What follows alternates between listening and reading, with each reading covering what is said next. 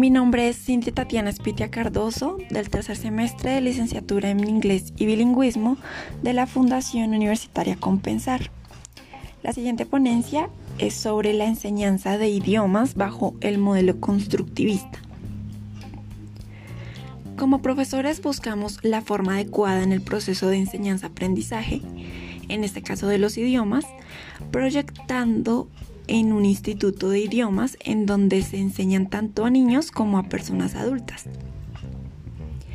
Al revisar cada uno de los modelos pedagógicos, nos encontramos con varias desavenencias, las cuales no coinciden a lo que queremos llegar en el aula junto al estudiante. En este caso, el modelo constructivista es el que más se acopla en muchas perspectivas. Por lo general, en un instituto de idiomas, el, estudiante tiene la iniciativa propia para estudiar y la esperanza de hablar el idioma. Así que nada mejor que aprender a usar el idioma que aprender acerca del idioma pero no lo pueda poner en práctica. Por esto mismo, el método constructivista es el más apropiado, ya que busca el desarrollo continuo y personalizado propiciando y observando la evolución de cada individuo en su aprendizaje. Cada persona es un mundo. Con esto indica que cada estudiante es diferente. Sus edades, cultura, personalidad, crianza y su entorno social varía. Por lo anterior, el docente debe proporcionar la ayuda adecuada dependiendo de las necesidades de cada estudiante. Si realmente queremos que el estudiante aprenda el idioma, se tiene que considerar las diferentes maneras en que cada uno aprende las cosas. El profesor y el estudiante tienen un papel de igual importancia e integrando el contenido forman un conjunto esencial para el logro del aprendizaje. El profesor es un asesor, un guía en el proceso de forma directa o sugiriendo estrategias de aprendizaje. Orienta a cada uno de los alumnos a descubrir sus capacidades, de encontrar en ellos su zona de desarrollo próximo.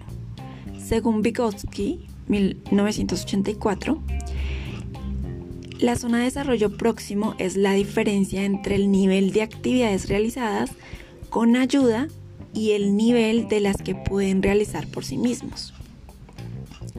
Es el área de desarrollo potencial del estudiante. Se busca optimizar de la mejor forma sus capacidades. Lo que pueden hacer con ayuda, ya sea de un compañero o el profesor, se va cediendo de manera que van dominando lo aprendido. Así hasta que después lo podrán hacer de forma autónoma. Por otra parte, en esta metodología se enfoca en que el estudiante pueda comprender el contenido y a la vez el proceso que se está ejecutando en su aprendizaje. El estudiante participa activamente, propone y da soluciones. De esta forma también va adquiriendo más autonomía. El interactuar con los compañeros también es parte de su proceso y desarrollo tanto en su nivel de aprendizaje, en lo social y como individuo.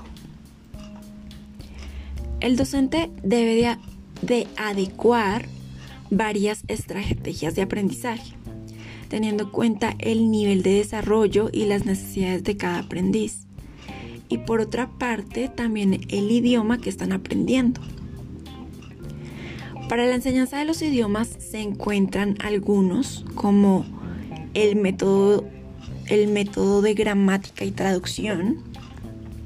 Se presenta la gramática del idioma y se traduce en oraciones o textos dependiendo del nivel. Un ejemplo bien conocido es el escuchar canciones y traducir letras. Otro es el método directo o natural. La comunicación oral directa es el método que usamos cuando somos niños para aprender el idioma materno hablamos, escuchamos, erramos, repetimos. En este método no se muestra la gramática, sino que se deduce. También está el método audiolingual.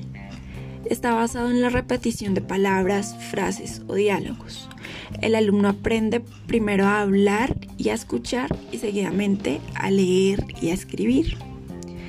Y por último, el enfoque comunicativo, teniendo en cuenta que un idioma es usado por la comunicación, de la importancia a todas las habilidades, escucha, habla, lectura y escritura y a la gramática. Es un método que pone énfasis en la interacción y en el uso de la lengua en situaciones reales. Las clases se desarrollan con base en contextos y funciones del lenguaje. Pedir información, quejarse, invitar, argumentar, excusarse, etc.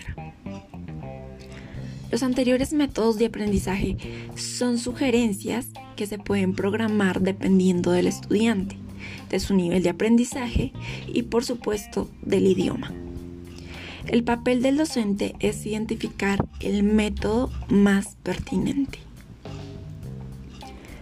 La evaluación es formativa, seguida de una retroalimentación constante que contribuye a mejorar el aprendizaje de cada estudiante, así también como el proceso de enseñanza.